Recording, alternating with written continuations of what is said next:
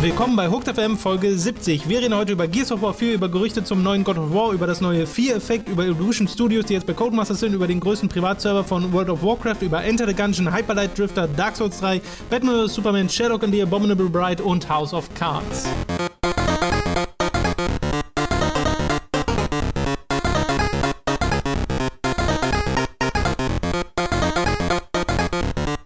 Robin, lebst du auch in einer Mad World?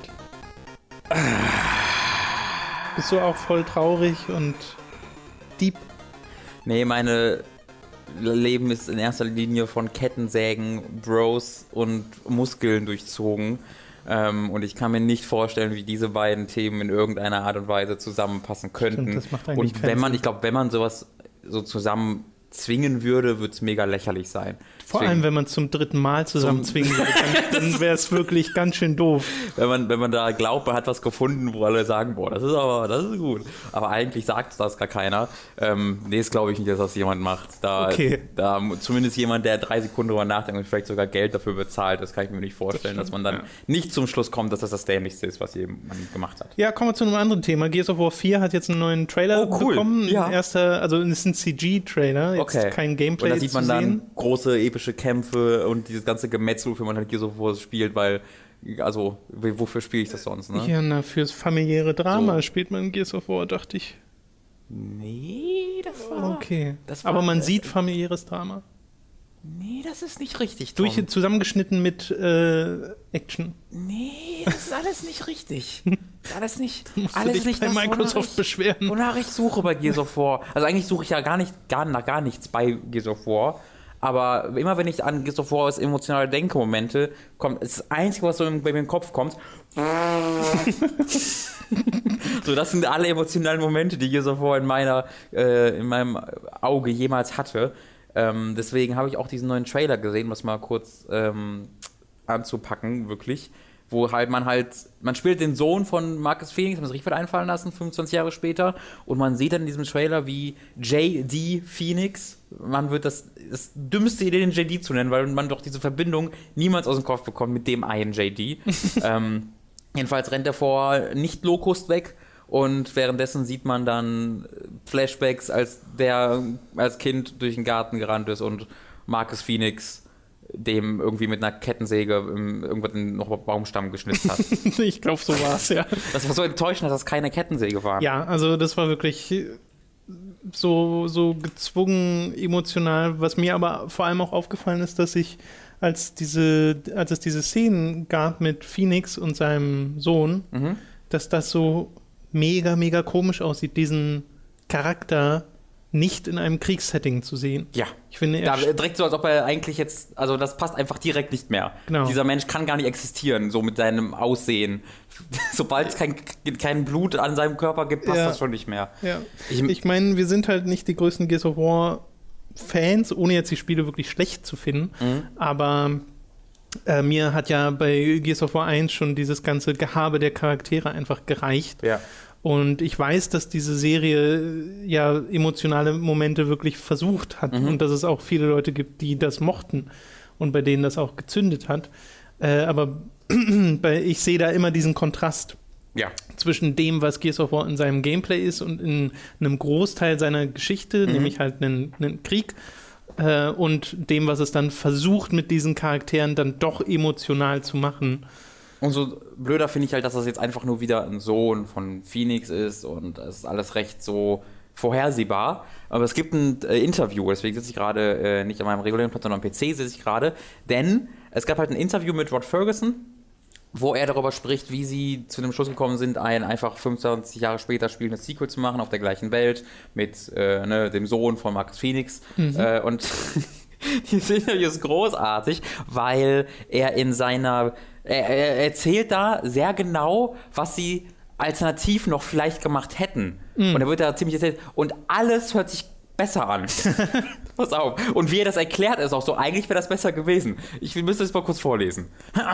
We talked about an alternate planet and let's go somewhere else. We thought, wow, it would be rough, of, rough on Sarah to get attacked by yet another monster. So maybe we should give them a break and go somewhere else. But then we realized that uh, by doing that, uh, we couldn't harken back to the past. We couldn't go to places that were fami familiar. We couldn't, we couldn't use things like weapons that, that were familiar. Everything would be new. We just felt like the idea of a new cast and a new enemy and a new setting, all of it together was going to be almost too much new. Wow. At the end of the day, we decided, well, why don't we just advance time? and allow Wow. ourselves to create a new cast through creating the next generation of hero by having JD Phoenix being Marcus' son and sort of taking up 25 years later. Ich meine, jetzt hast du es natürlich auch so vorgelesen, aber Ja, aber selbst, ich glaub, selbst wenn man es nicht so vorliest, das ist ja wirklich. Ich habe keine Worte da reingedrückt. Dieses well und so ist alles da drin. Ja. Und da steht halt, well, why don't we just advance time and allow us? Und es ist nur ein Teil des Interviews, es wird teilweise noch besser. Ähm, also so versehentlich total offensichtlich gemacht, wie scheiße langweilig dieses, diese Idee für dieses Sequel einfach ist, finde ich. Ja, vor allem, ich dachte ja, das wäre dann eine Möglichkeit, wirklich was Neues zu machen mit Gears of War. Ja, die Sache ist, sie wollen ja natürlich nicht die Leute ansprechen, die was Neues von Gears of War wollen, sondern sie wollen die Gears of War-Fans ansprechen, was eine Ja. äh, sehr große Zielgruppe ist. Äh, und äh, dazu kommt es noch, ist jetzt ein neues Studio mit der Coalition, was früher halt Epic war. Deswegen ähm, ist natürlich ein bisschen die Halo-Situation. Das heißt, da wollen sie natürlich nicht die ganz krass abschrecken. Ja. Äh, wenn dann das neue Studio kommt und alles neu macht, kann ich auch nachvollziehen. Aber meine Fresse. Ja, das liest sich nicht so spannend einfach. Ich meine, ah, es ist halt nicht die allerschlechteste Idee, bei Gears of War was Neues zu machen oder mit Gears of War was Neues zu machen, weil Gears of War ist halt, ist jetzt halt in, als einer der, einer der Mitbegründer. Ich weiß, sie haben es nicht begründet, aber sie haben, waren so einer der, äh, eines der Spiele, das den Cover-Shooter im Mainstream etabliert hat. Ich glaube, das würde keiner anzweifeln. Ähm, und dieses Genre hat sich halt so, wurde so zu Tode gegrindet, ich drehe immer wieder, wurde so zu Tode gegrindet in den letzten zehn Jahren und da jedes Spiel ist ein Cover-Shooter und, dieses, und diese Mechaniken wurden auch so viel weiterentwickelt, ähm, dass ich es schwierig finde, dahin zurückzukehren. Ja. Weil, wenn es jetzt einfach nur Gears of War ist, dann mag das gut sein, aber wir haben halt schon mehr als Gears of War gesehen im Cover-Shooter. Ein Cover-Shooter ist ganz selten einfach nur noch ein Cover-Shooter, sondern es ist immer noch nebenbei irgendwas. Weißt du, also der Cover ist so, Cover-Shooter ist so das Fundament und da drum sind dann Sachen aufgebaut. Quantum Break, also ein neuestes Beispiel. Wenn du jetzt einfach nur einen Cover-Shooter hast, ah, Wobei wir ja bei Quantum so.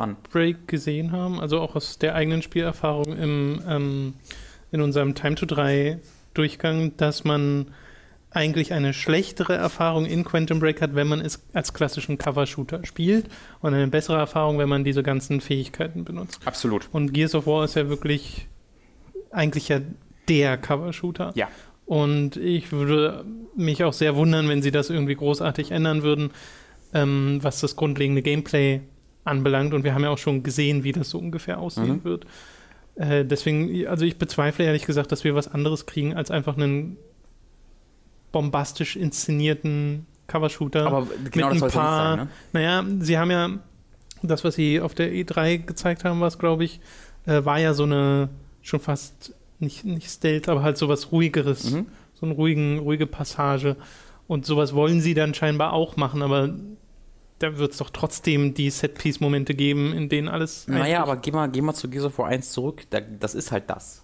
Hm. Ähm, und sie sagen halt explizit, dass sie dahin zurück wollen, dass sie halt das Gefühl von Gears of War 1 rüberbringen sollen, was fast schon so ein bisschen Richtung Horror ging, teilweise, wenn du da in dieser komischen Research, Research Station unterwegs warst, wo dann die explodierenden Ranches oder so hießen, die äh, dazugekommen sind. Das war eine ziemlich äh, coole Atmosphäre.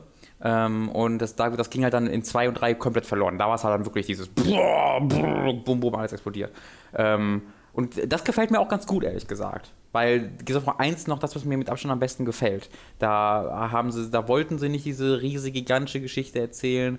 Ähm, da haben sie mich noch relativ in Ruhe gelassen mit fucking Doms Frau da, die weißt du noch, Gears of War 2, diese ganze Plotline, die so billig und schlecht erzählt war. Ähm, und Gears of War 1 war halt ein relativ erzählerisch simples Spiel, das sich auf äh, ganz wenige Dinge konzentriert hat. Das hat mir gut gefallen. Ähm, deswegen hoffe ich genau eben, dass sie eben nicht auf dieses Bombastische mhm. gehen äh, und vielleicht nicht mir Genozid versuchen näher zu bringen, wie das im dritten Teil der Fall war. Ähm, mein Gott, ist diese Geschichte vom dritten Teil scheiße, dumm.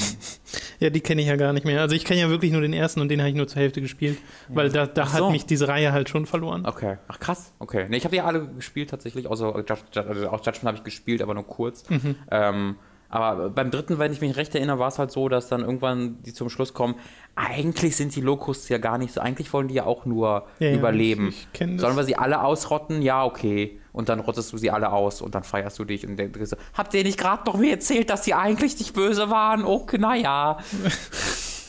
Tja, äh, so viel zu Gears of War 4.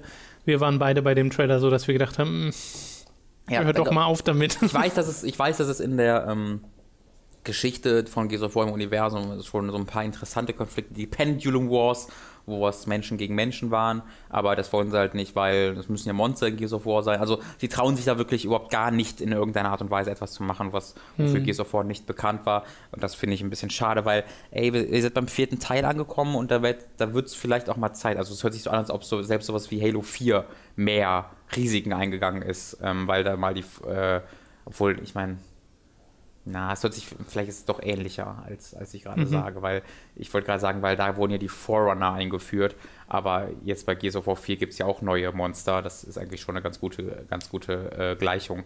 Ähm, ich, für, es ist vielleicht ein sehr subjektives, subjektiver Gedanke, aber ich glaube halt, dass so ein, so ein, dass ein, ein Halo-Gameplay nicht so schlecht altert wie ein Gears of War. Ähm, und das ist, das, das ist nicht vielleicht was sehr subjektives, das ist was sehr subjektives. Mhm. Ja, ja, mal gucken. Kommt ja noch dieses Jahr raus. November, glaube ich. Ich glaube auch. Halt irgendwann. Die Beta im, kommt irgendwann im, im irgendwie nächste Woche los oder so. Mhm. Die Multiplayer-Beta. Kommen wir von dem einen GOW zum anderen GOW, nämlich zu God of War. Da gab es diverse Gerüchte zu einem neuen Teil die auf äh, Nerdleaks war es, äh, geleakt wurden und danach äh, ist diese Seite und auch deren Twitter-Account verschwunden. Oh. Äh, aber die ganzen Artworks, und es sind wirklich viele Artworks, die da geleakt wurden, sind dann alle auf NeoGAF aufgetaucht und mhm. Äh, damit sind sie auch erstmal im Internet für immer. Mhm. Und es sieht so aus, und das scheint ja schon was sehr, sehr sicheres äh, zu sein, dass God of War im nächsten Teil in die nordische Mythologie geht nachdem ja auch in der griechischen Mythologie einfach niemand mehr lebt, ja. äh, den man umbringen könnte. Und es scheint wieder Kratos zu sein, was ein bisschen komisch ist, ähm, weil man sieht so Bilder von einem Hauptcharakter, der halt diese typischen Zeichnungen hat, die, also die Tattoos, die Kratos auch hat, nur dass er diesmal ein Vollbart trägt, immer noch Glatze hat und jetzt eine Axt in der Hand hält statt seine äh, Blades of Chaos. Ja. Man muss natürlich vorsichtig, also dass diese Bilder halt echt sind, wurde auch von dritter Stelle nochmal, es gab irgendeine Twitter-Nachricht von irgendeinem Journalisten, ich weiß aber nicht mehr von wem genau, der gesagt hat, hier, ich habe auch meine Quellen sagen ebenfalls, dass es die gibt, dass diese Concept Arts echt sind. Und ähm, vor zwei oder anderthalb Jahren gab es, glaube ich, auch mal so ein Ding, wo einer der Entwickler, der Santa Monica-Entwickler, straight up gesagt hat, dass sie God of War entwickeln, das nächste, mhm. und das noch nicht sollte. Das dann wieder verschwunden, weil man halt ewig nichts über God of War gehört hat. Ja. Aber ja. Was ich meine, äh, wo ich noch vorsichtig wäre, ist, dass es halt alles Concept Art sind und äh, die werden oft zu früh in der, in der, Entwicklung angefertigt, dass da nichts definitiv sein muss. Also es, ich, es ist gerade absolut möglich, dass jemand an diese Bilder gekommen ist ohne Kontext und diese Bilder kommen aus so einem frühen Stand der Entwicklung, dass nichts davon mehr stimmt. Mhm. Kann absolut sein. Ähm, vielleicht jetzt rede ich mir das auch nur ein, weil ich fucking Kratos nie wiedersehen möchte. Ähm, aber das ist, also nur weil diese Bilder echt sind und weil das Concept Art echt ist, muss es nicht automatisch heißen, dass auch das Spiel dementsprechend aussieht. Ja. Nordische Mythologie halte ich allerdings für sehr naheliegend und wahrscheinlich.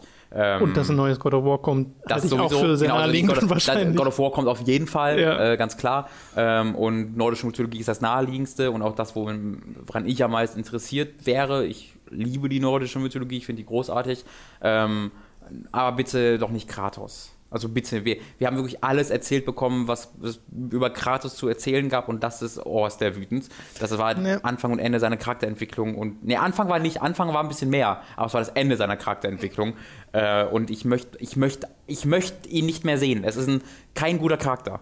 Äh, wir haben uns ja da ja schon mal außerhalb des Podcasts ein bisschen drüber unterhalten und ich bin der Meinung, wenn man Kratos nehmen würde, müsste man quasi von vorne anfangen mit äh, seiner Geschichte, weil ich sehe auch nicht, wie man nach God of War 3 ansetzt und noch was Interessantes mit dem Charakter macht, ohne ihn in irgendeiner Form zu retconnen, also oh- ohne irgendwas zu verändern an seinem Charakter, weil nach Teil 3 ist, ist halt so viel passiert und so viel hat dieser Typ getan, dass ich mir nicht vorstellen kann, dass ich den jetzt großartig mehr mögen oder als Charakter schätzen werde, wenn er jetzt noch im, in der nordischen Mythologie Odin und Thor plättet. Ja. Ähm, und sie haben ja, du sagtest ja gerade, sie haben alles erzählt, was man erzählen kann. Sie haben sogar mehr erzählt, als man erzählen kann, Mhm. was God of War Ascension gezeigt hat. Weil das war eine erzählerisch so eine Nullnummer, wo du dich wirklich gefragt hast, was soll denn das? Und dann gab es ja noch Chains of Olympus und äh, Ghost of Sparta, also Die zwei. Spin-Offs. Ja, Gerade Ghost of of Sparta hat sogar eine Geschichte erzählt, Ja. die ganz interessant war. Aber das ist halt eine, also du hast diese sechs God of War Spiele bisher und davon haben zwei oder sagen wir zweieinhalb, aber eigentlich nur zwei, eine interessante Geschichte und das Teil Richtig. 1 und Ghost of Sparta. Bei zwei war ich auch noch dabei. Deswegen sage ich so zweieinhalb, aber da war ich auch schon so. mm. Ja, ja. aber ja, also das ist, da, nehmt ruhig Kratos, aber da müsst ihr auch was Neues mit ihm machen. Ja, nehmt nicht Kratos. Nehmt, es, es gibt keinen Grund, Kratos zu nehmen. Ich sehe keinen, keinen einzigen Ja, Vorteil. der Grund ist die Ikone, ne? Also da sehe ich als einzigen Grund, dass sie halt sagen, das ist, das ist der Master Chief ist Halo, Kratos ist God of War. ja. Das ist, das ist so das Ding. Mario für ist mich Mario. Das ist, für mich ist das halt nicht so. Also für mich persönlich, für mich definiert sich God of War halt nicht durch Kratos, sondern Mhm. durch alles da drumherum. Ähm, und wenn ich jetzt die, Mör die, die, die mördische Mythologie, wollte ich gerade sagen. Mördische. Die, passt auch, wenn Kratos dabei ist, ist es auch die Das ist mördische. definitiv die mördische. die nordische Mythologie bekomme, ähm, da ist halt so viel Potenzial dabei und das sind so tolle Charaktere in der nordischen Mythologie und das würde ich halt so instantly verschwendet sehen, wenn fucking Kratos da reingeht und dann hast du da diese interessanten Charaktere und alles, was mit denen passiert ist, ich äh, Thor, Thor, Zeus, Zeus ist tot, lieber, ah, dann bist du jetzt der Böse, du siehst ein bisschen aus wie Zeus, ich töte dich und du machst Blitze, Das goodbye. Einzige, was ich mir interessant vorstellen kann, ist, dass Kratos, wenn er in die nordische Mythologie stößt, dort als Außenseiter reinkommt und das für ihn genauso neu ist wie für den Spieler. Weil, wenn sie einen neuen Charakter nehmen würden, können sie das natürlich auch machen, indem sie einfach irgendjemanden nehmen. Mhm. Aber Kratos ist ja in einer Welt als Charakter entstanden, in der er von diesen Göttern wusste und wo das alles für ihn was ganz Normales ist, während, schätze ich mal, diese nordischen Götter interessant. nicht Common Knowledge sind sozusagen in wie diese Welt aus, aussieht, wenn einfach alle Mythologien gleichzeitig existieren. Ja, existieren. Also wie, wie ist deren Beziehung zueinander? Geht, geht Zeus zu Thor Kaffee trinken? Ist jetzt Thor angepisst? Oder Ja. Äh, ich kann mir das sehr schwierig vorstellen, wie diese, wie Religionen in dieser Welt funktionieren, wenn alle einfach, ja, nee, irgendwie haben wir alle recht. Naja, Jesus, wie bist du? Wie stehst du so zu Thor? ein, einzelne Länder haben jeweils einzelne Herrscher, Ja. die also Poseidon bestimmt nur das Wetter über Griechenland. Ja, man hat gar nicht die Welt zerstört, man hat nur Griechenland zerstört. Und an der Grenze steht dann so, Jesus, Alter. ja, Jesus kommt auch noch dazu. Jesus steht da und sagt, Jesus. Oh, christliche Mythologie.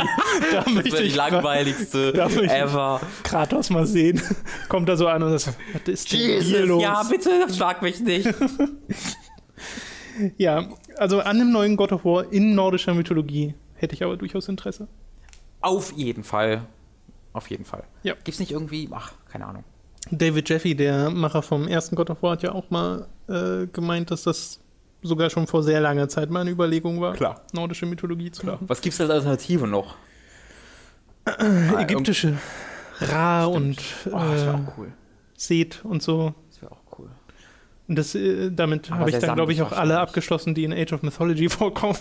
Naja, das ist halt, man muss halt Mythologie nehmen, die heute nicht mehr äh, keine Relevant Relevanz ist. mehr haben. Ja, ja. ansonsten da kriegst du ein, vielleicht kann ich mir Aber vorstellen, Ägypte, bei ägyptischen gibt es wirklich coole, coole Möglichkeiten. Ja. Aber ich glaube, das ist nicht. Aber wohl, keine Ahnung, ob das so massenkompatibel ist wie nordische Mythologie. Ja, klingt doch klar, denke ich schon. Guck dir den Erfolg von God of, Gods of Egypt an. Gutes Argument, Robin. Gutes Argument. Okay, wir kommen zu einer nicht ganz so tollen News und einer, finde ich, sehr verwirrenden News, nämlich das Nosgoth, das Free-to-Play Action-Multiplayer-Spiel um die Legacy of Kain Welt so von heute auf morgen geschlossen wurde, beziehungsweise nicht von heute auf morgen, es wird im nächsten Monat äh, geschlossen, aber diese Ankündigung kam sehr plötzlich, weil es erst noch bis vor ein paar Wochen oder so Ankündigungen gab für kommende Updates ja. und sowas und so Teases das war ja bisher nur in der Beta dieses äh, Spiel und wir haben das sogar mal bei Giga, wir beide gezockt ähm, in einem Giga Gameplay mhm. und waren damals sogar recht angetan davon, weil mhm. das halt ganz interessant war mit den verschiedenen Klassen und wie sich die zwei Fraktionen wirklich komplett unterschiedlich spielen und was das für interessante Matches geben kann. Wie es heute ist, das wissen wir nicht so ganz. Wir haben zwar erst vor kurzem noch mal reingeguckt, weil wir erst vor genau. kurzem tatsächlich äh, Keys bekommen haben für ein paar der Inhalte, die man sich sonst äh, über das äh, Free-to-Play-Modell da kaufen muss. Ähm, und wir wollten da noch mal reinschauen und jetzt macht's zu. Mhm. Also da sieht man halt auch, das muss eine relativ spontane Entscheidung gewesen sein oder eine, oh, wo zumindest das Entwicklerteam ja, das sehr spät äh, davon erfahren hat. Äh, ja, bei mir war das ja am Anfang so ein voll das Skepsis-Ding, weil Legacy of keinen braucht keinen Multiplayer-Ableger. Und deswegen bin ich auch im Nachhinein froh gewesen, dass es einfach nur Nosgoth heißt und nicht irgendwie Legacy of keinen irgendwas. Aber sie haben wohl gemerkt, und das ist ja auch der Grund, weshalb es eingestellt wird, dass diese Marke nicht genug äh, Bekanntheit und äh, Popularität trägt, um erfolgreich zu sein als Multiplayer-Titel. Frag mich, wie die Welt weiter existieren kann mit der Legacy of kein Nosgoth. Weil jetzt, jetzt gibt es quasi die Legacy of kein Nosgoth, weil es kein, Nos, kein Nosgoth mehr gibt. Musst du kurz überlegen, worauf du hinaus willst. Aber ja, ja, das finde ich gut. Legacy of kein Nosgoth. Ähm, ich habe hab mich ein bisschen durch die äh, entsprechenden Threads mal gekämpft auf mhm. dem, in dem offiziellen Forum, äh, wo dann natürlich die leidenschaftlichsten Spieler unterwegs sind. Ähm, und das klang dann schon so, als ob die alle so, äh, also die waren natürlich alle mega pisst, aber keiner von denen war überrascht. Ähm, weil wohl tatsächlich einfach die äh, sehr wenige Spieler das nur gespielt haben, weil sie alle sehr unzufrieden mit dem Stand der Dinge waren, aber weil ich, da lese ich jetzt nicht allzu viel raus, weil jedes Fandom ist immer unzufrieden mit dem Stand der Dinge, ähm, zumindest wenn man den offiziellen Foren von jedem Spiel glauben darf. Mhm. Aber da war halt keiner wirklich überrascht davon, sondern alle meinten so, ja, haben wir schon längst erwartet. Und es liegt halt ganz einfach daran, dass einfach zu wenige Leute spielen. Ähm, und das finde ich aber tatsächlich überraschend, weil ich war echt, hatte echt den Eindruck, dass es dem Spiel gut geht. Ähm, und dass das äh, gut ankommt und dass das auch viele Leute spielen würden. Ähm, aber offensichtlich war dem so gar nicht so. Äh, ja. was, ja, ich glaube, deswegen waren wir dann auch so überrascht, weil wir einfach einen Eindruck von den Realitäten hatten. Ich habe es auch erst von zwei Monaten oder so, oder vor einem Monat hatte ich es nochmal für ein, zwei Matches angeworfen. Hat mir dann auch wieder Spaß gemacht. Gibt ja auch einige neue Klassen mittlerweile.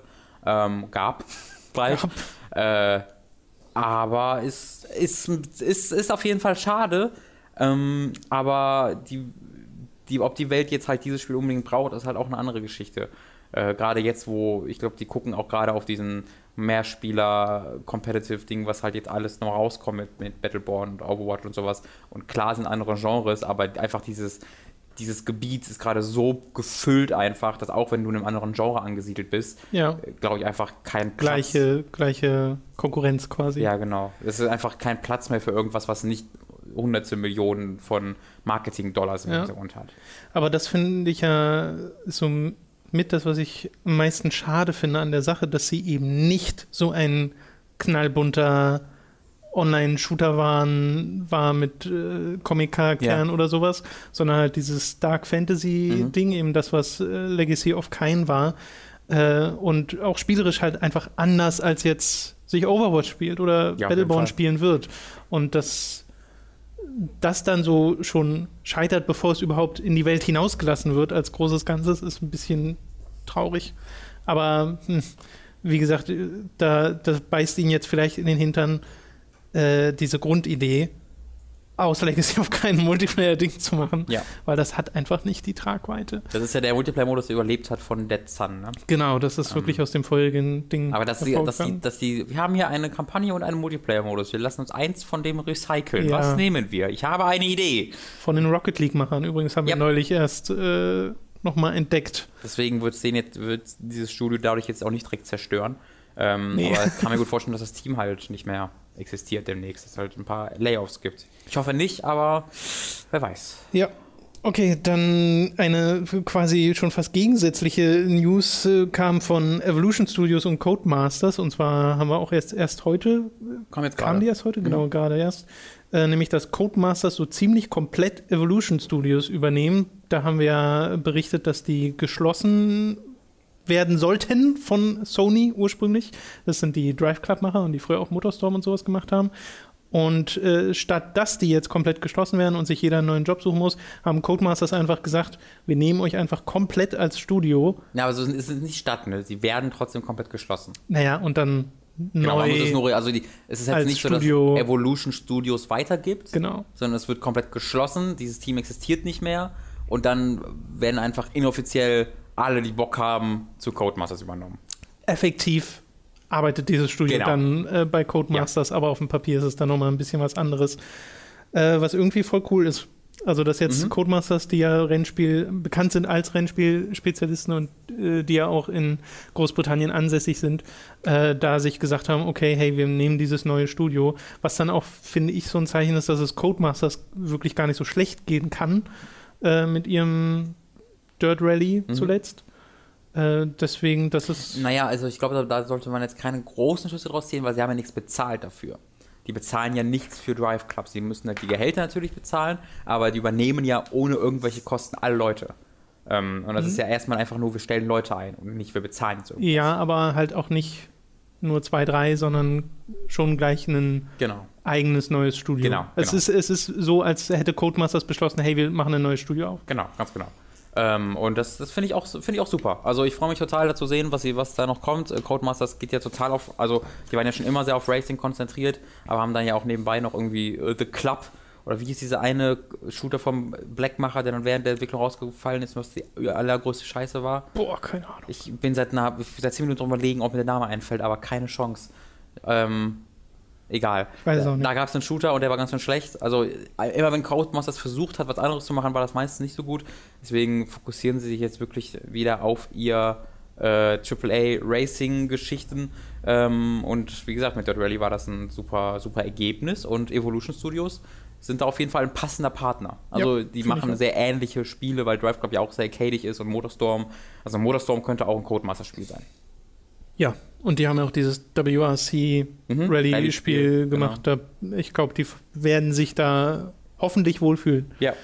Ist ein super Ding. Ja, so eine Ankündigung, äh, die sehr absurd ist, weil ein Spiel oder eine Spielereihe zurückkommt, die keiner mehr kennt, nämlich Fear Effect, das äh, jetzt in Form von Fear Effect Setna, also S-E-D-N-A, Keine der Worte, die du sagst, ergeben Sinn. Fear Effect, na Fear Effect ist ja eindeutig, ne? der, der Angsteffekt. Ja, ja. Äh, und Fear Effect Setna, was auch immer Setna ist, ähm, wird über Kickstarter finanziert werden von dem kleinen französischen Entwicklerstudio Sushi, die bisher ähm, an einem Spiel gearbeitet haben, äh, so wie ich das gesehen habe, nämlich an Goetia, E G-O-E-T-I-A. Erfinden wir jetzt einfach. News, Tom. Wenn wir das mal machen wollen, einfach, einfach Worte erfinden. Und Das News. ist ein Point-and-Click-Adventure, das allerdings erst in äh, drei Tagen erscheint, am 14.04. Und ja, was ist Fear Effect? Fear Effect waren, waren zwei Teile, die damals für die PlayStation 1 erschienen sind. Und ich habe unabhängig von dieser News äh, vorgestern Fear Effect 2 mal angeschmissen, weil ich das nämlich auf meiner PlayStation 3 habe als PlayStation 1 Download. Und das wollten wir sogar mal, äh, damals mit Leo noch, ähm, bei Time to 3 spielen, was aber nicht ging, weil das im Hauptmenü feststeckte. Dieses Spiel war kaputt. Keine Erinnerung dran. Das haben sie, da warst du, glaube ich, aber es waren Dani, Leo und ich, glaube ich. Okay. Äh, da war, da kam man einfach nicht weiter im Hauptmenü und das haben sie jetzt irgendwie gefixt. Die haben es dann erst runtergenommen für eine ganze Weile und dann ist es jetzt Mhm. wieder zurück äh, ins, ins PlayStation Network gegangen und jetzt funktioniert dieses Spiel und ich habe es mal angeschmissen. Ähm, und es ist halt so ein Resident Evil-artiges Ding, das heißt vorgerenderte Hintergründe und 3D-Figuren, die du in Tanksteuerung dadurch Mhm. steuerst und halt Leute abballerst. Also eher ein bisschen mehr Action, äh, jetzt ohne Horrorszenario. Äh, plus all diese Hintergründe sind FMV-Sequenzen. Das heißt, alles bewegt sich im Hintergrund. Ist Okay. immer, du läufst quasi über ein Video hinüber mit deinen Weird. 3D-Charakteren. Ähm, naja, weird nur so halb, weil in Final Fantasy in den frühen ist das ja auch oft so gewesen, Okay. dass sich die Hintergründe zumindest teilweise bewegt haben. Muss ich und einfach mal sehen, um mir da was animiert haben. zu können gerade. ähm, ja, also das ist so eine Art Spiel mit so Anime-Figuren und auch Anime-Sequenzen oder Comic- Comic-Sequenzen eher. Achso. Ähm, dieses neue Spiel ist jetzt aber nicht das. Das ist ein ISO äh, RPG-Style. Das, ist, das bricht so auseinander, was du hier versuchst. Nein, das ist wirklich- dass es das- nicht, das dass ich- nichts wahr ist von dem, was du hier finde ich, erzählst. das finde ich alles so komisch, weil die orientieren sich jetzt, dieses neue Entwicklerstudio orientiert sich an äh, Shadowrun Returns. Das heißt, sie machen so ein, sie machen so ein ISO-RPG da draus. Fuck. Sie bringen eine Reihe zurück, die keiner mehr so wirklich kennt, aber in ein anderes Genre, was nichts mit dem zu tun hat, was es früher war. Ja. In einer Zeit, in der sich halt niemand großartig dran erinnert und sie sind halt, es sind so, so zehn Leute wohl bei diesem Studio, deswegen haben sie auch gesagt, sie machen ganz bewusst nicht Fear Effect 3, Ja. weil Fear Effect waren damals quasi AAA-Spiele und das Ja. kriegen sie heute einfach nicht, Ja. nicht hin. Deswegen ist es so ein Spin-off. Und das soll über Kickstarter finanziert werden. Ähm, die sind mit dem Square Enix äh, ähm, Publisher in Kontakt, weil Square zu Enix. Square Enix gehört Fear Effect und die kriegen quasi von denen äh, die Erlaubnis und Unterstützung dafür. Weird, Warum? Ja, keine Ahnung, weil irgendwie jemand dachte Fear Effect. Lass mal ein neues So- Fear Effect machen. So verwirrt. Ich habe übrigens keine Ahnung, wie gut diese Spiele sind. Ich habe mal geguckt, Fear Effect hatte damals gute Bewertungen bekommen. ja. Ähm, ob das heute noch so spielbar ist, weiß ich nicht. Ist wahrscheinlich genauso spielbar wie die frühen Resident Evil-Teile, so wenn man sich allein steuerungstechnisch da Ja. mal reindenken möchte. Äh, ja, fand ich aber super komisch einfach, weil ich habe mir diese News durchgelesen und dieses Video und mir so, was? Ich habe, glaube ich, im Kopf ganz zuerst mit Cold 4 verwechselt. Ja, nee, das ist was anderes. Ich glaube, du immer auf einem Schiff oder so unterwegs bist, glaube ich. Aber das äh, ich Fear ich- Effect hat so eher Szenario Blade Runner mäßig. Na klar. Das ist so das Szenario. Fear Ja, Effect. Das wollte ich Tactics nur mal, Effect hat- wollte ich nur das mal anbringen. Fear Effect Setna fand ich sehr Setna. lustig. What the fuck? Letzte News geht um World of Warcraft. Da wurde jetzt der größte oder einer der größten, ich glaube, es war schon der größte Private Server ähm, geschlossen, Mhm. auf dem man Vanilla World of Warcraft spielen konnte, also World of Warcraft ohne die ganzen letzten Add-ons.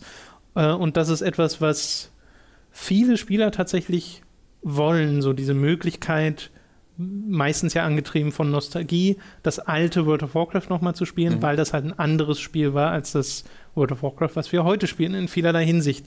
Und ein Spiel, wo, was zumindest vielen Leuten oder was viele Leute glauben, was ihnen mehr Spaß macht.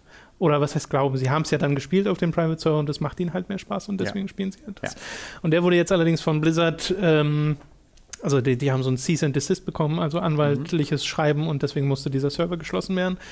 Die Betreiber des Servers, der hieß Nostral, so Nostralmus, irgendwie so in der Art, ähm, hat dann einen offenen Brief quasi an Blizzard geschrieben und gesagt, wir haben uns nie als irgendwie Gefahr für äh, finanzielle Gefahr für Blizzard oder World of Warcraft gesehen, sondern eben als Fans, die diese Möglichkeit anderen Fans geben wollten, weil es die offiziell nicht gibt.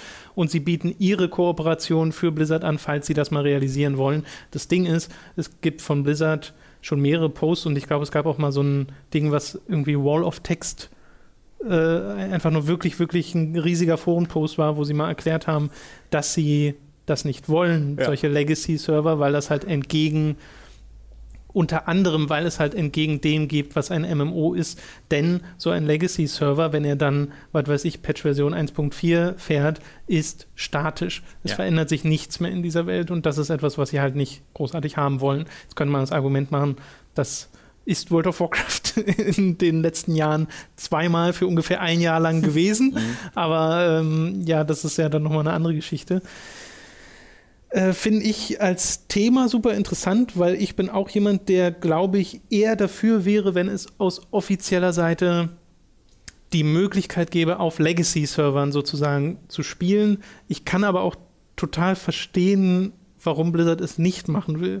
Also da sehe ich wirklich beide Seiten. Zum einen natürlich die, die sagen, hey, ich will dieses alte Spiel einfach nochmal spielen und ich kann nicht, weil es dieses Spiel nicht mehr gibt. Mhm. Und die andere Seite, die sagt, ja, aber man muss das auch loslassen. Das ist halt ein MMO, das sich entwickelt und am Ende nicht mehr das gleiche Spiel sein muss, was es am Anfang war. Also ich kann da, ich kann da Blizzard auch erstmal voll nach, voll verstehen, wenn wir jetzt nur davon sprechen, was sie halt supporten. Ähm, weil es ist ja, also da ändern sich ja auch technische Sachen, da ändern sich ja Serverstrukturen und wie die ihre Spiele bauen und sowas. Und ich glaube, zwei, also A, in World of Warcraft und B, das neueste Add-on zu unterstützen mit verschiedenen Engines oder zumindest sehr verschiedenen up, Engines. Du musst ja trotzdem dann das am Laufen halten, den Vanilla-Server. Und das machst du nicht einfach, indem du irgendwo hinpackst und das war's, sondern du musst ja schon äh, den halt, wie gesagt, am Laufen halten. Ähm, und das würde dann die Playerbase äh, splitten, ja. die ja einfach auch kleiner wird mit den Jahren. Das, das, dem ist nun mal so. Warcraft wird nicht mehr wirklich größer, sondern verliert halt dauerhaft äh, Spieler. Das heißt, da würden sie äh, ganz schön ordentlich selbst, sich selbst ins Fleiß, in, ins Fleisch schneiden und sie würden halt sehr wahrscheinlich auch unglaublich an, allein schon technischen Komplikationen da erleben. Ähm, aber jetzt abgesehen vom Technischen finde ich es auch einfach aus so einer, wir wollen unsere Spielerschaft nicht, nicht splitten und wir wollen halt auch unsere unsere Veränderungen an dieser Welt, die wir kreiert haben, nicht einfach rückgängig machen. Mhm. Kann ich absolut nachvollziehen.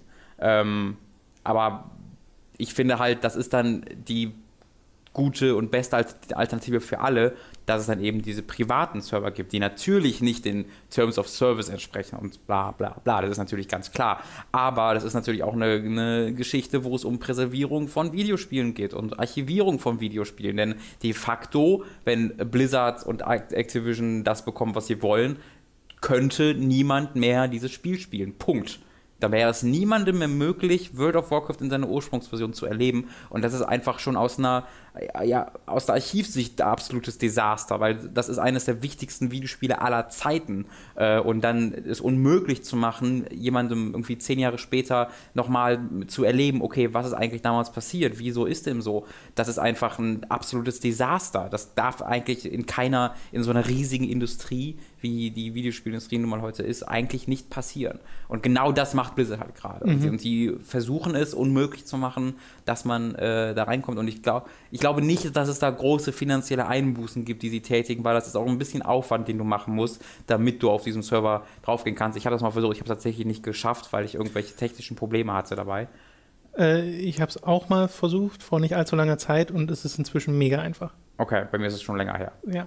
Ähm, aber du musst ja trotzdem schon eigene Clients runterladen und so, ne? Ja, ja, also ja. du kannst nicht einfach dein, deine aktuelle World of Warcraft-Installation nutzen, ja. weil das ist ja wirklich das andere Spiel. Das ist, glaube ich, halt genau der Punkt. Du musst halt schon googeln, du musst andere, andere Clients runterladen. Also du musst schon einen gewissen Arbeitsaufwand reinstecken, um A, darüber zu informieren zu werden, dass es das gibt, um dann auch eben da mitzuspielen. Das heißt, mal, wenn du diesen Aufwand bereit bist einzugehen, dann bist du wahrscheinlich auch schon an dem Punkt, an dem du das neue WoW gerade gar nicht so sehr spielen ja, willst. Vor allem, da, das ist ja genau der Punkt, ne? Leute, die auf einem privaten Server spielen, würden nicht das aktuelle World of Warcraft spielen, wenn es den privaten Server nicht gäbe. Ja, das war, ja genau, wenn es den nicht, genau, das glaube ich auch. Also, das würde jetzt keiner sagen, oh, jetzt muss ich.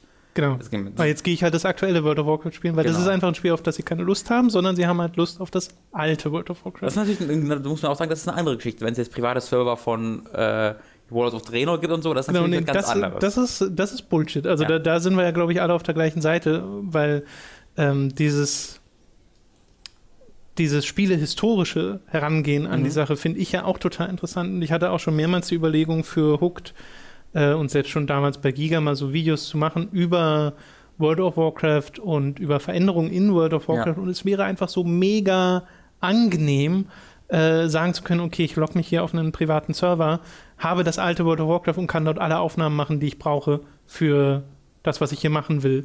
Weil das, das kann ich ja aus heutiger Sicht nicht mehr. Ich, wenn ich Bildmaterial von ganz alten World of Warcraft haben ja, möchte. Es gibt doch sicher noch andere Server als in einen, oder? Das war doch naja, natürlich. Also es gibt immer noch private Server ja. von Classic World of Warcraft. Das ja. heißt, diese Möglichkeit an und für sich gibt es noch. Aber sie verstößt ja trotzdem nach wie vor gegen die Terms of Service. Äh, und ich glaube, es würde Blizzard nicht groß schaden, zu sagen, okay, wir lockern diese Terms of Service, dass man zumindest sagen kann, okay, das ganz alte World of Warcraft macht ruhig davon Privatserver oder sowas oder wir lockern das zumindest so, dass da niemand mehr hinterhergeht, weil ich glaube, damit machen sie sich halt auch einfach nur unbeliebt mit dem jetzt, gerade wenn es so um Classic-Server geht. Wenn sie sagen, okay, aktuelle Server, da sind wir hinterher, da müssen sie hinterher sein, weil das ist einfach Raubkopie sozusagen, was dort passiert und sicherlich gibt es auch Leute, die das so sehen würden bei Vanilla-Servern. Also ist es, ist, es, ist es eigentlich de facto das Gleiche, wenn man das aus dem na, Aspekt na klar. sieht. Aber das Ding ist ja, Leute, die Vanilla World of Warcraft spielen wollen, sind meist Leute, die eh schon ziemlich viel Zeit und Geld in Ja. World of Warcraft gesteckt haben Ja. und in das heutige World of Warcraft einfach kein Interesse mehr haben. Es ist ein, finde ich, total interessantes, aber eben auch schwieriges Thema, weil halt ein MMO in seiner Natur etwas Besonderes ist, was das angeht. Ja. Und gerade das, was du erwähnt hast mit der ja, Präservierung von eben alten Spielen und dem Zugang, den du dazu bewahren willst, das aufrechtzuerhalten, wenn der Publisher oder Entwickler sich dagegen stellt, ist halt schwierig. Ich glaube auch, die, die, eine Lockerung von, von, von der, TOS wäre echt schon zu weit. Weil dann, dann würden sie ja bis zu einem gewissen Grad Raubkopien legalisieren müssen. Oder einfach sagen müssen, ja, ist okay, wenn ihr unsere Spiele raubkopiert. Weil das ist es nun mal de facto. Ähm, deswegen, was ich halt einfach, was, was ich glaube, ist einfach die bessere Herangehensweise ist, lasst alles so wie es aber ignoriert's halt. Weil das, das ist, meinetwegen, das, das ist auch das Gleiche, wie es auch, wie auch Let's Plays funktionieren. Da könnten alle Entwickler, wenn sie wollten, äh, sämtliche Monetarisierung für sich beanspruchen, weil sie die Rechte am Bildmaterial haben. Aber da ist man zu einem gemeinsamen Verständnis gekommen, dass es nun mal nicht, dass es zumindest, also dass es offensichtlich dem nicht schadet und es irgendwie einfach okay ist. Ja, also, Ja, und in, alles ist in sehr vielen Fällen auch einfach positive Auswirkungen Ja. auf Popularität von Spielen. Genau, und bei und ich glaube halt, dass es von diesem Archivserver, wenn jetzt dass, dass es da sehr wenig, wie du auch sagst, Schaden gibt, den Blizzard davon erfährt. Ähm, und jetzt gerade der Schaden, den sie selbst, den sie erfahren wegen der negativen Publicity, ein viel größerer ist. Ich habe gerade gesehen, gerade vor ein paar Minuten wurde noch ein Jontron-Video veröffentlicht, wo er äh, fünf Minuten äh, irgendwie darüber spricht, über die Schließung dieses Servers, äh, in einem satirischen Ansatz, wie man das sich vielleicht denken kann. Habe ich noch nicht gesehen, habe ich aber gerade nur den, die Überschrift gesehen. Ähm, das ist so viel negative Publicity, deswegen lasst doch eure TOS so, da sagt immer noch offiziell, das geht nicht. Und wenn es dann ein paar tausend Leute gibt, die machen das trotzdem machen, dann lasst sie das halt fucking machen. Who cares? Tja, äh, das ist ja etwas, was du dann erst erfährst, wenn du merkst, okay, der Server läuft jetzt schon eine Weile stabil. Ja. Und so war es ja mit dem Server. Der ist ja jetzt kein neuer Ja. Server gewesen, sondern so lange gab es den, dass er zum populärsten Server werden konnte und der, der wurde jetzt halt als Zeichen wahrscheinlich auch Mhm. äh, gekippt. Ich glaube, es gibt, ich glaube, es gibt jetzt mehr Leute, die auf privaten Server spielen, denn je.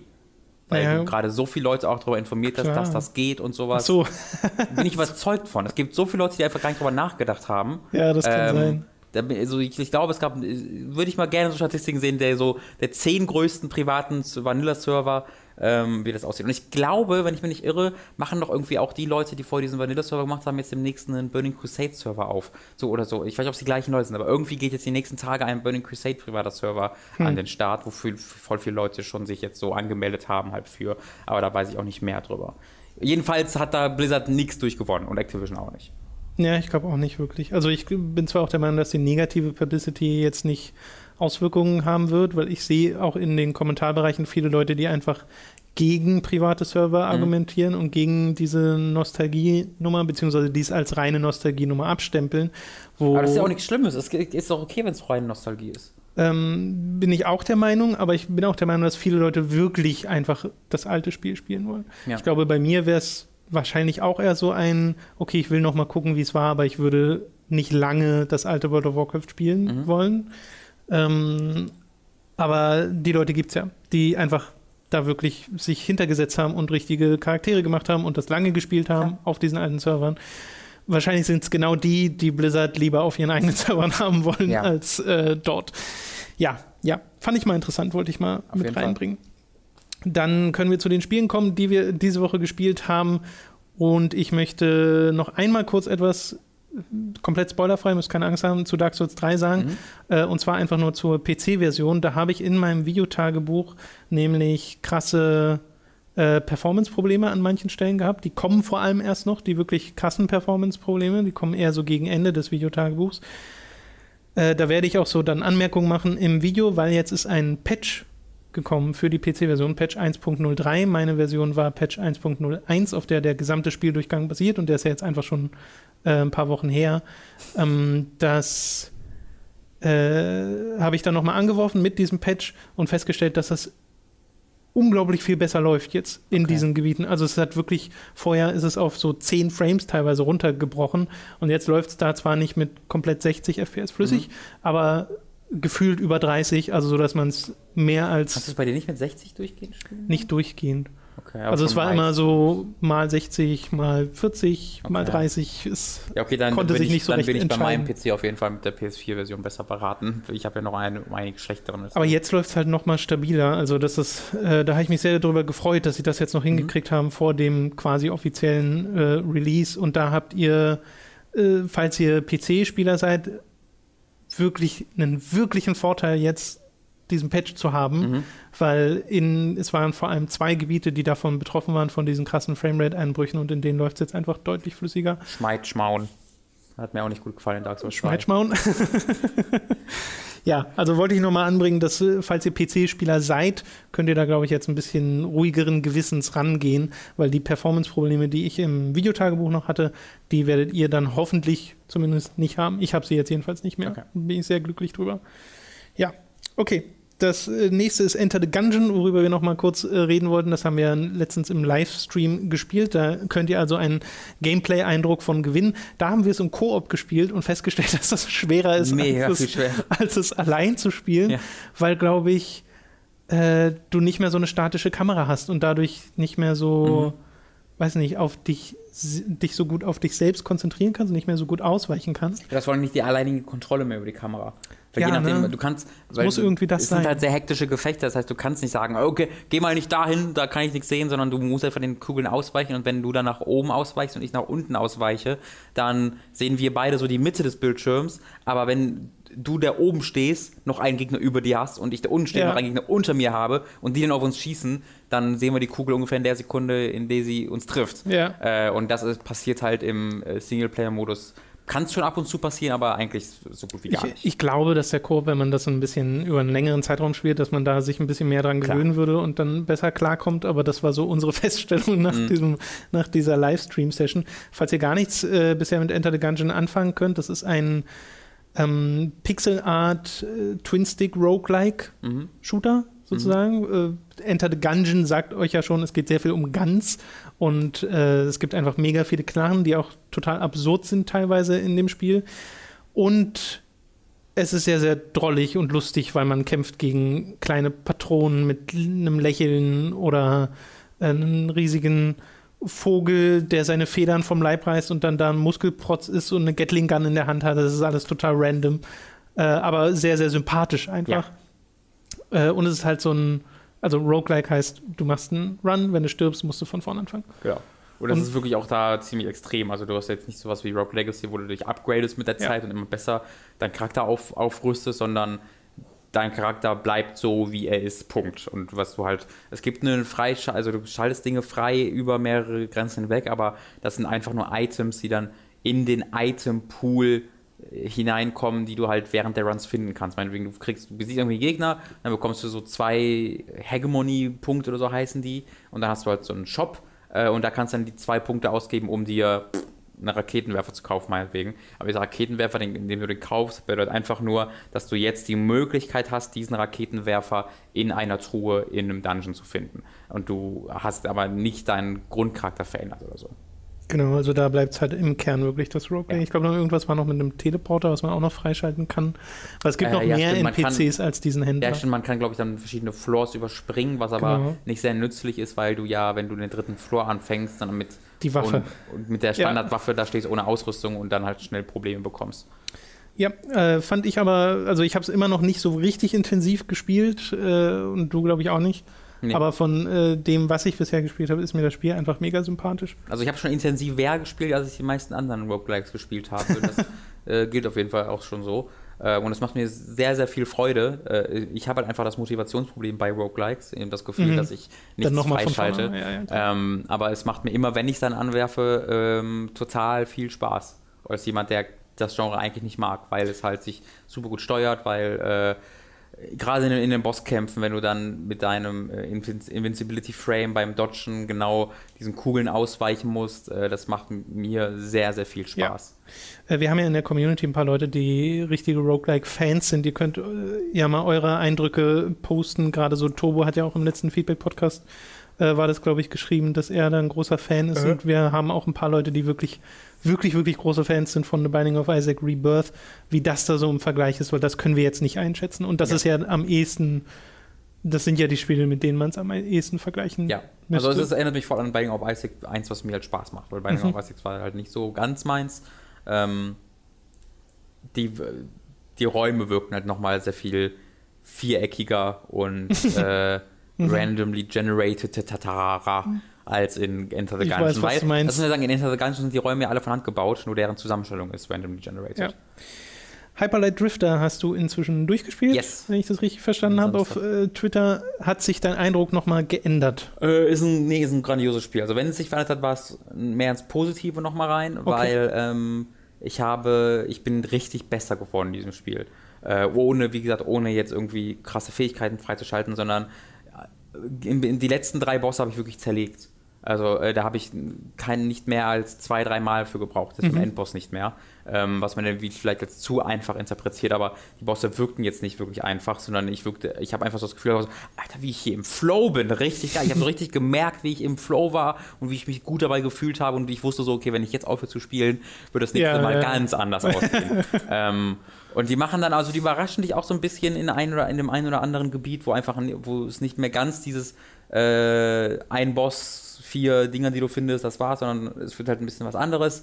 Ähm, die Story ist, ich habe immer noch keine Ahnung, was da passiert ist, aber das mag ich total. Also, das ist einfach so beeindruckende und schöne Bilder, die du da siehst äh, und so tolle Musik und so tolle Atmosphäre, dass obwohl ich nicht weiß, was ich gemacht habe, ich trotzdem ein ganz starkes Gefühl für die Welt bekommen habe.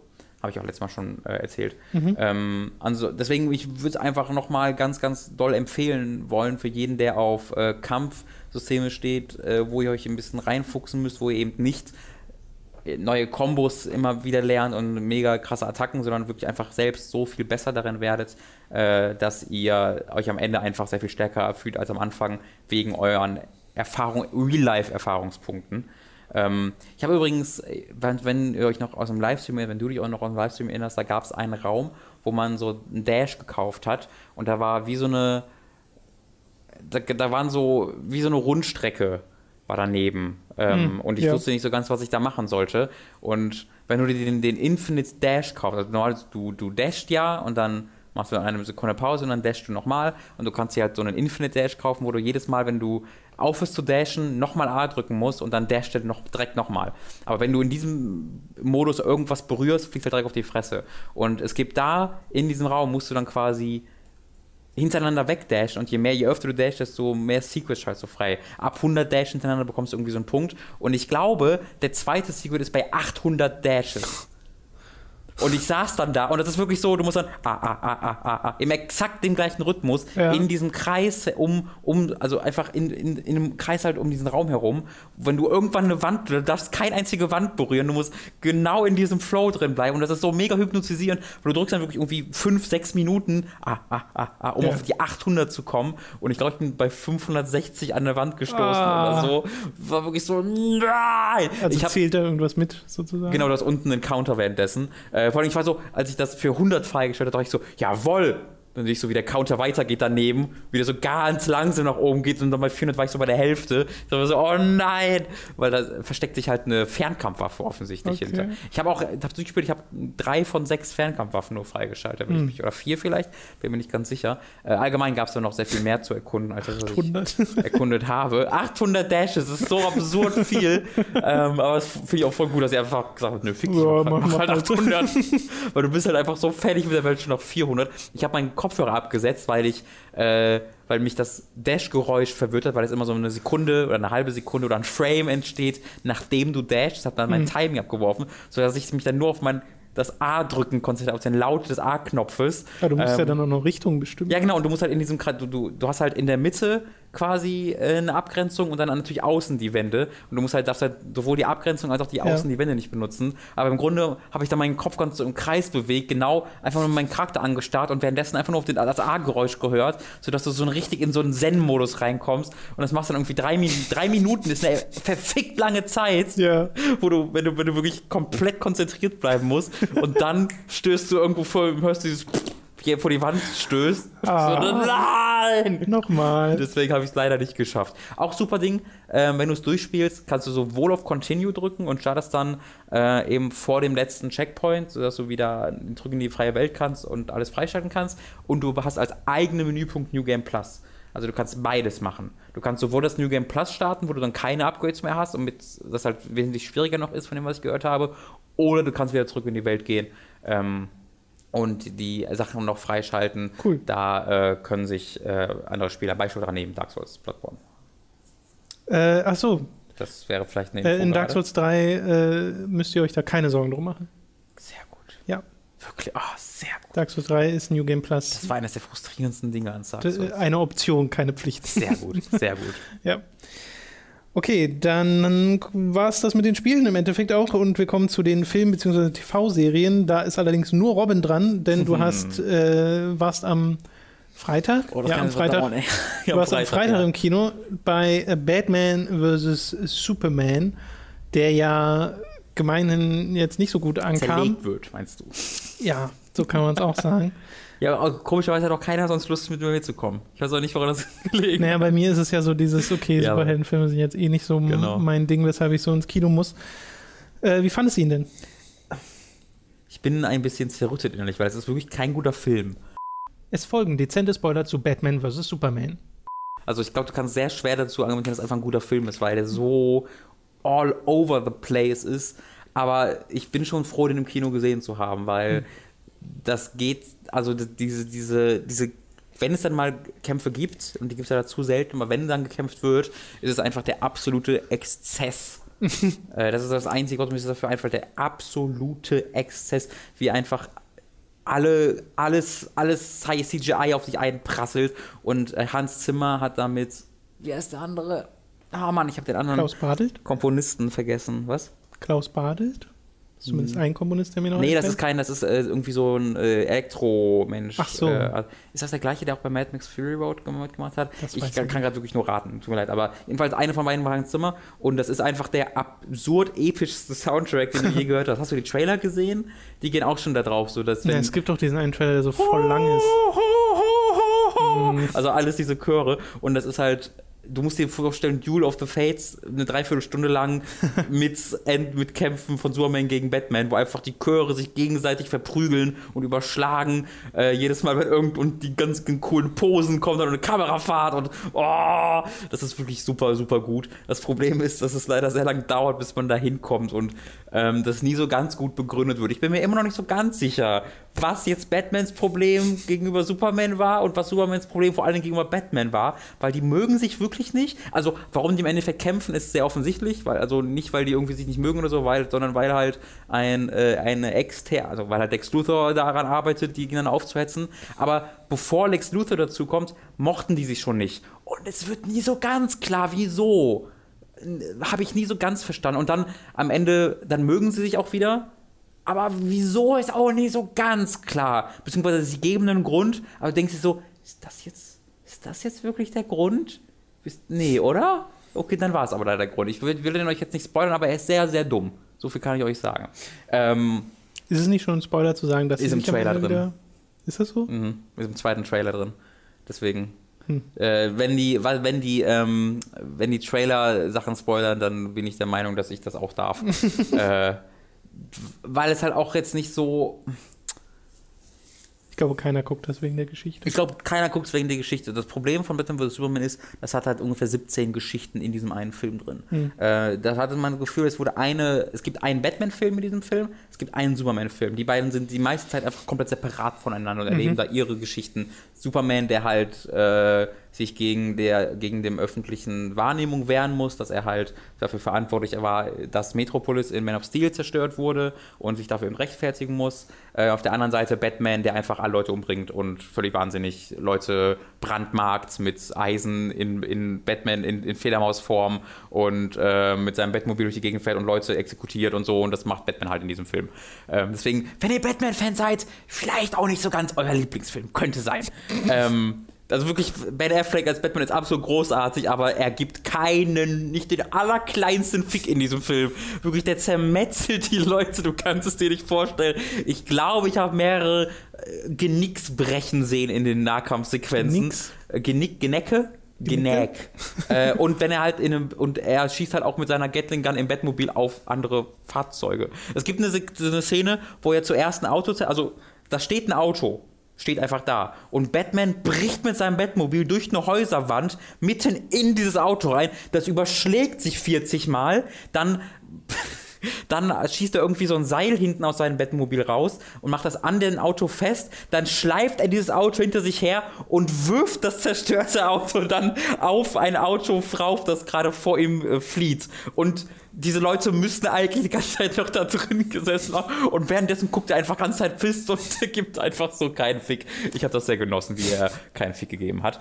Ähm, und du hast halt dann Superman, der äh, ich glaube, zweimal lächelt in dem ganzen Film, einmal, einmal am Anfang, einmal am Ende. Ansonsten nur pisst ist die ganze Zeit und nur angepisst wird und einfach, da ist nichts übrig von diesem Guten, der er mal war, sondern er ist immer, mm, er ist so, ich weiß jetzt nicht, vielleicht, äh, altern äh, Kryptojaner. Kryptikaner, vielleicht altern die anders als Menschen, vielleicht ist er jetzt gerade in seinem 15. Lebensjahr eigentlich und macht gerade seine, seine Emo-Phase durch. Ich bin mir nicht ganz sicher, aber es wäre möglich. Ähm, und ist auch kein sehr guter Superman. Also es explodieren noch Leute neben dem und dann ist es wirklich so, es, es geschieht, passiert eine Explosion direkt neben ihm und er merkt, er, man sieht so, wie er da hinguckt, so eine Sekunde vorher so, ah oh, fuck, da explodiert alles und danach geht dann so die Kamera langsam auf ihn und er steht so traurig in dieser Explosion, alle um ihn rum sind tot und der steht dann so, oh man, I, I fucked up again und du, du, du bist so ein schlechter Superman. Ähm, und einfach okay, ich musste gerade mal kurz versuchen, wie ich meine ernsthafte Kritik an diesem Film verbalisiere, weil es so schwierig ist, weil so viel in diesem Film drin ist. Ich glaube, die einfachste Kritik, die man in diesem Film geben kann, ist, dass, wie gesagt, es sind ungefähr fünf Filme in diesem Film drin und das Editing ist so unfassbar schlecht, dass du nie das Gefühl hast, eine Geschichte zu erleben, die die Konsequenzen hat, sondern es passieren die ganze Zeit Dinge hier passiert was, dann gibt es einen Black Screen. Und dann, also es gibt unglaublich viel einfach, wo schwarz, mhm. bleibt dann drei, bleibt drei Sekunden schwarz und dann kommt das Bild wieder. Und du weißt nicht, okay, ist es gerade zwei Wochen später, ist es, bin ich gerade woanders? Und das ist alles komplett disconnect voneinander. Wenn, wenn es eine Lex Luthor-Szene gibt und er irgendwas Böses macht, ist das nicht als Reaktion auf etwas, was irgendwie Batman gemacht hat und Batman reagiert auch nie darauf, sondern er macht einfach irgendwo noch was anderes. Und du erkennst nie eine Verbindung zwischen Wonder Woman, die irgendwo rumtut, und Batman, der gerade böse ist, und Superman, der gerade angefallen wird. Und dann gibt es noch Lex Luthor, der einfach ein bisschen wahnsinnig ist. Äh, und dann gibt es noch 13 Handlungsstränge nebenbei mit Lois Lane, mit der Mutter. Äh, oh, Lois Lane ist ganz, ganz schlimm in diesem Film, die Freundin von Superman. Die wird, glaube ich, viermal gedäms gedämselt oder dreimal. Die wird ausschließlich gerettet in diesem Film. Ausschließlich. Aber so oft, das ist ein bisschen absurd. Ähm, und deswegen bekommst du nie in einen Rhythmus. Und ich habe nie so ganz verstanden, was gerade passiert. Ich, dazu kommt noch, ich kenne die Comics nicht. Ne? Das heißt, dazu, das gibt dann so ganz viele Anspielungen drin, wo ich denke, was?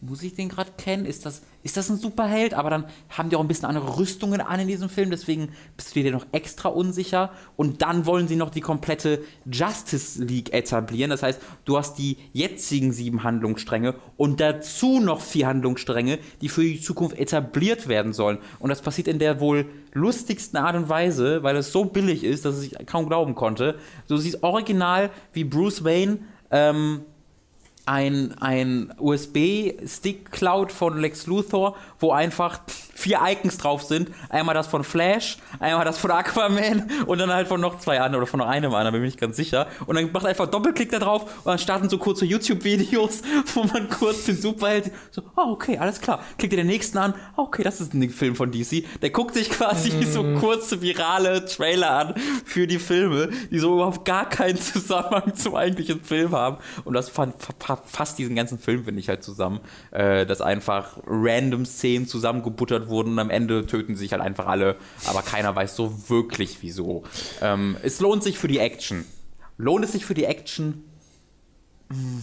Wenn ihr keine Verbindung habt zu den Comicfiguren und ihr nicht schade findet, dass die vollkommen per perverse äh, irgendwie Kopien ihrer mhm. selbst sind, dann lohnt es sich für die Action. Wenn ihr in irgendeiner Art und Weise ähm, Gefühle für den richtigen Superman oder für den richtigen Batman hegt, dann ist, zerstört euch dieser Film wahrscheinlich die Seele, weil es macht, glaube ich, in allem exakt das Gegenteil von dem, was die echten Comicfiguren machen würden. Ich glaube, das erklärt auch, wo der Hass oder diese ganz krasse Abneigung ja. gegenüber herkommt. Also, das ist dann auch so ein bisschen vielleicht fast schon enttäuschend, weil so, der Film ist halt geht jetzt nie in, den, in, in, in, einen Modus rein, wo ich denke, boah, ist der schlecht, oh, ist der super unterhaltsam, wie schlecht der ist, weil der ist nie wirklich schlecht, der ist, im, der ist langweilig oft oder manchmal, mhm. weil er einfach so, eh, der geht ja über, glaube ich, zwei Stunden, 45 Minuten oder so mhm. und braucht halt eh, also ich glaube, die komplette erste Stunde ist vielleicht mit einer kurzen Action-Szene oder so, aber sonst kommt die, sind es nur Leute, die böse in die Kamera gucken und wütend sind.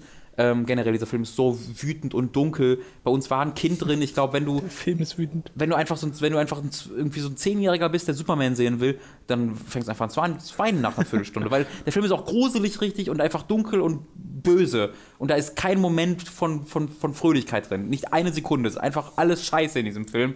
Ähm, deswegen, ja, ich glaube, man kommt ganz rum. Aber es ist kein aggressiv schlechter Film. Okay. Wenn man jetzt nicht auf die Comics steht. Ja. Also, äh, vielleicht schon, äh. wenn man aus dieser Richtung kommt. Genau, wenn man auf, wenn man auf ja. die Comics steht, dann ist es mit Sicherheit der aggressiv schlechteste Film aller Zeiten. Ja. Aber für mich war es so, das ist verdammt geile Action. Okay, das ist gerade ein bisschen langweilig, ja, okay, okay. Mhm. Oh, sieht das gut aus. Ja, also ein bisschen okay. okay. Gut, äh, dann äh, belassen wir es doch dabei ja. mit Batman vs. Darüber könnte man wirklich, ich glaube, jedes Review, das es auch auf YouTube gibt, geht mindestens anderthalb Stunden davon. Mhm. Weil dieser Film einfach so viel einfach in sich ja, reinpackt. Ja. Aber erfolgreich, ne? Ja, nicht, nicht? wirklich. Der steht gerade bei 750 Millionen, glaube ich, ja, international. Ich habe vor kurzem was gelesen, wo es noch so hieß, der sei äh, genau, der, erfolgreich. Äh, es gab halt die, das äh, erste Weekend. Ja. Und da war der halt echt erfolgreich. Okay. So. Aber, ähm, aber der ist Sicht nicht, abgestürzt wie kein anderer so, Film. Okay. Ähm, der ist jetzt in der dritten Woche, hat er schon weniger eingenommen als eine neue R-rated Comedy mit Melissa McCarthy, The Boss okay. und so. Also er nimmt gerade, der ist jetzt schon nach drei Wochen fast tot. Okay. Ähm, und das, der Punkt war immer so, der muss eine Milliarde einnehmen, weil so eine Milliarde ist ja so seit zwei, drei Jahren der Punkt, wo die erfolgreichsten Filme sind. Äh, und der ist halt bei 750 Millionen gerade. Also ordentlich, ich war jetzt hinter. Der hat, glaube ich, wen, der, du musst ja, wenn du das Vergleich nimmst, sowohl Dark Knight als auch Dark Knight Rises haben äh, jeweils mehr als eine Milliarde eingenommen.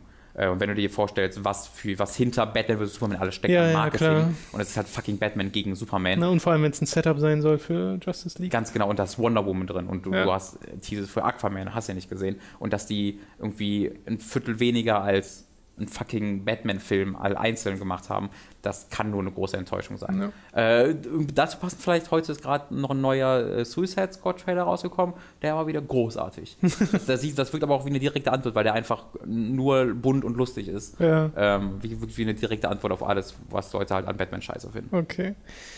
So, du hast noch mehr gesehen diese Woche, nämlich zum einen, oder nicht nur diese Woche, aber äh, jetzt redest du drüber, mhm. nämlich zum äh, einen House of Cards. Äh, genau, habe ich gestern fertig geguckt, die vierte Staffel. Ähm, da werde ich mich jetzt auch versuchen, ein bisschen kürzer zu halten, weil ich mir, äh, naja, weil ich will euch jetzt halt auch nicht so viel spoilern, falls ihr die äh, ersten Staffeln nicht gesehen habt. Aber hat mir äh, tatsächlich, ja, sehr gut, hat mir gut gefallen, sagen wir. Ähm, ich bin ein bisschen, es, es, es kommt ein bisschen komplett ohne Abschluss daher. Also es hat einen sehr, sehr coolen letzten Shot, diese Staffel, die erneut viele Versprechungen macht für die fünfte Staffel, die ja schon bestätigt ist. Allerdings war das bei der dritten Staffel auch schon so, dass der letzte Twist oder halt die letzte Aktion sehr viel versprochen hat äh, für, die, für diese vierte Staffel. Und dann diese Geschichte, äh, die sich halt vor allen Dingen äh, um, äh, naja, um die beiden Underwoods gedreht hat, die hat sich dann recht schnell wieder erledigt und es sind andere, andere äh, Storylines entstanden. Aber diese anderen Storylines, die äh, fand ich dann eben ganz, ganz toll und die Serie wurde halt immer besser, oder diese Staffel wurde auch noch immer besser, je länger sie ging. Ähm, es, es, gilt wie immer, Kevin Spacey ist der absolute Oberhammer als dieser äh, machthungrige, dezent wahnsinnige Präsident. Äh, das passt wie die Faust aufs Auge. Robin Wright als seine Ehefrau äh, ist sensationelle Schauspielerin und führt auch Regie bei vielen dieser, dieser Episoden. Wirklich ganz, es ist eine wunderschön gedrehte Serie auf jeden Fall. Ähm, gefällt mir gut. Ich kann es euch weiterempfehlen. Ihr müsst allerdings wirklich ein bisschen Geduld mitbringen und ihr müsst Verständnis für diese amerikanische Politik mitbringen. Also wenn halt darüber gesprochen wird, wie das, wie der Senat funktioniert und sowas, da muss man schon so ein, zumindest ein bisschen Vorwissen haben. Ansonsten bleibt man da so ein bisschen auf der Strecke. Deswegen ist es auch, glaube ich, für viele Leute, die einfach naja, also wenn es ja einfach im Fernsehen laufen würde, dann schreckt es, glaube ich, viele Leute ab, weil es einfach so fremd in erster Linie wirkt. Aber wenn ihr euch ein bisschen Mühe gibt und ein bisschen versucht, da reinzukommen und zu sehen, okay, das macht jetzt ein Whip, das ist halt so die erste Staffel, die man ja verstehen muss, da ist Frank äh, ein Whip und ich hatte keine Ahnung, was ein Whip heißen, soll, sein soll. Das ist einfach nur quasi der Typ, der die Votes der Republikaner und Demokraten äh, umschwingt und wenn einer eine, Meinung hat, dann bringt er die dazu, eine andere Meinung zu haben. Äh, das ist ein Whip und das ist so ein ganz gutes Beispiel dafür, dass man sich halt viel extern informieren muss, äh, wie diese amerikanische Politik funktioniert ähm, oder wie diese Parodie der amerikanischen Politik in House of Cards funktioniert, damit man auch ein bisschen Durchblick bekommt. Je länger die Serie geht, desto besser wird es aber, äh, weil ja Frank Underwood immer weiter in den Rängen aufsteigt und äh, deswegen auch ein bisschen mehr internationale Bekanntheit in seinen Positionen gewinnt und deswegen weiß man auch als Deutscher ein bisschen besser, was er jetzt in dieser Position macht, in der er gerade ist. Schlussendlich empfehlenswert, äh, ihr müsst Geduld mitbringen, aber äh, wenn ihr die mitbringt, äh, bekommt ihr zwölf oder 13 Folgen lang einen großartigen Kevin Spacey mit einer äh, noch großartigeren Robin Wright und allein das sollte es schon wert sein. Okay, ich bin übrigens wieder da. Ja. Sherlock and the Abominable Bride ist dann das letzte, was ich auf meiner Ich sage einfach die, die Braut des Schreckens. Weil ich, ich, kann dieses Wort nicht aussprechen. Abominable. Abominable. Äh, abominable, äh, abominable, äh, abominable, abominable. Okay, geht. Ähm, den, da habe ich mir die Blu-ray von gekauft, die gab es irgendwie für 12 Euro oder so bei Amazon. Da dachte ich mir, ja, dann greifst du doch zu. Äh, ist ja, die einzelnen Folgen von Sherlock sind ja eineinhalbstündige Filme einfach nur. Und äh, The Abominable Bride ist nun ein Special gewesen, wie das es ja bei UK-Serien oft gibt. Da gibt es ja oft Weihnachtsspecials oder so. Und auch das war quasi ein Weihnachtsspecial, weil es spielt dann auch zu Weihnachten äh, innerhalb dieser, dieser, dieser, Geschichte, wo man, wo Sherlock zurück ins äh, viktorianische London geht. Ähm, aber nur so teilweise, weil es ist tatsächlich auch eine eingebunden in die aktuelle Geschichte. Und zwar mehr als ich erwartet hätte, deutlich mehr. Ähm, also du musst das schon sehen, bevor du die ja, musst du es sehen. Ich glaube, so wichtig ist da nicht, aber du solltest es schon sehen, bevor du dann die vierte Staffel startest. Dann musst du mir die Blu-ray mal ausleihen? Ja, das kann ich gerne machen. ähm, weil es so ein bisschen, es geht halt um den Twist vom dem Ende der dritten Staffel. Oh, okay. Äh, und wie Sherlock damit umgeht und das wird dann halt äh, eingebunden mit dieser ähm, äh, mit dieser Geschichte um, um die Braut Schreckens im viktorianischen London. Wie krass, ich dachte, das wäre wirklich einfach ein Spin-off, was gar nichts mit der Hauptstory nope, zu tun hat. Das hat sehr, sehr direkte und auch sehr cool gemachte ähm, Verbindungen. Ah. Und äh, ich glaube, das ist so vielleicht auch die größte Kritik, die man machen könnte, nämlich dass dieser Fall im viktorianischen London irgendwann recht unwichtig wird und recht mhm. stark in den Hintergrund rückt und ähm, nie so komplett, also er wird schon komplett aufgelöst, aber nicht so befriedigend, wie man sich das wünschen würde, ähm, aus Gründen, die jetzt zu viel Spoiler wären. Äh, aber es geht, also ich hätte mich, ich hätte, hätte nichts dagegen gehabt, wenn es wirklich mehr einfach nur viktorianisches London gewesen wäre und nicht so viel dann noch äh, nebenbei, ähm, weil es so, so ein bisschen unfokussiert wirkt mhm. und so ein bisschen, na, wir können alles machen, was wir wollen, weil, hey, bla bla, das, das wäre jetzt wieder. ja, genau, und, das, und das, diesen, diesen Twist, die diese Folge halt hat, da, durch diesen Twist können sie quasi alles mit viktorianischen London machen okay. ähm, und machen das dann auch so ein bisschen. Äh, hat mir aber trotzdem schlussendlich ziemlich gut gefallen. Äh, es gibt ziemlich deutliche Kritik an dieser Serie, an dieser Episode genau, auch äh, wegen ihrer Storyline und Darstellung von Frauen im Speziellen. Ähm, dem ich mich aber nicht so anschließen wollen würde. Da hatte ich jetzt kein Problem mit. Wie gesagt, ich bin vorsichtig, weil ich nichts spoilern möchte. Die Leute, die die Folge kennen, die wissen, wovon ich rede. Äh, ich hatte damit kein Problem, weil ich nicht glaube, dass äh, die Serie da wirklich groß geurteilt hat, sondern es einfach oh, es wird gerade gebohrt, sondern es einfach dargestellt hat und du kannst ja dann deine, deine eigenen Gedanken ähm, dazu machen. Äh, aber hat mir wieder sehr viel Spaß gemacht. Ähm, kommt nicht an die Hochzeit die Serie dran, ne, das natürlich die zweite Staffel ist, besonders die erste und dritte Folge mit Moriarty, die halt oh, Sahne ist. Ähm, da kommt es nicht ganz dran, aber es war schon so unterhaltsam, dass ich durchgehend unterhalten wurde. Und ich könnte noch ausführlicher werden und wenn ich meine Kritik ausführlicher gestalten wär, äh, wollte, müsste ich halt spoilern. Mhm. Deswegen möchte ich es hierbei belassen. Ja. Es wurde ja jetzt auch irgendwie bekannt gegeben, dass die Dreharbeiten an der nächsten yes. normalen Staffel losgingen. Ich glaube, soll Anfang 17 soll, glaube ich, äh, die vierte Staffel dann wirklich starten. Boah, ich freue mich sehr drauf. Da habe ich, also ich hatte bisher an allen Staffeln meine Freude. Äh, natürlich an manchen Episoden mehr als äh, an anderen, mhm. aber dann werde ich das auch mal nachholen. Ja, dann bringe ich die Blu-ray irgendwann mal mit. Sehr gern. Okay, dann war's das mit diesem Podcast. Hey. Äh, vielen Dank fürs Zusehen. Falls ihr uns unterstützen möchtet, dann könnt ihr das natürlich sehr gerne tun. Auf patreon.com slash hooked kann man das monatlich machen, was überhaupt erst dazu führt, dass es hooked in der Form gibt, in der ihr es hier hört und seht wöchentlich. Es gibt aber auch noch andere Möglichkeiten. Zum Beispiel könnt ihr euch ein Probeabo holen, ein kostenloses bei audible.de über den Link audible.de slash hook. Dort bekommt ihr dann ein kostenloses Hörbuch, das ihr auch über diesen Probemonat hinaus behalten könnt. Oder ihr schaut mal über Amazon Affiliate-Links und was wir alles haben auf unserer Unterstützt Hooked-Seite vorbei. Die erreicht ihr von unserer Website aus. Wir haben auch noch einen Merchandise-Store, wo es ein paar coole Motive gibt und hoffentlich demnächst auch noch ein paar coole neue Motive gibt. Den erreicht ihr auch von der Website über die Icons ganz oben. Und ja, ich glaube, das war's. Aber auch. Bis nächste Woche. Tschüss. Tschüss.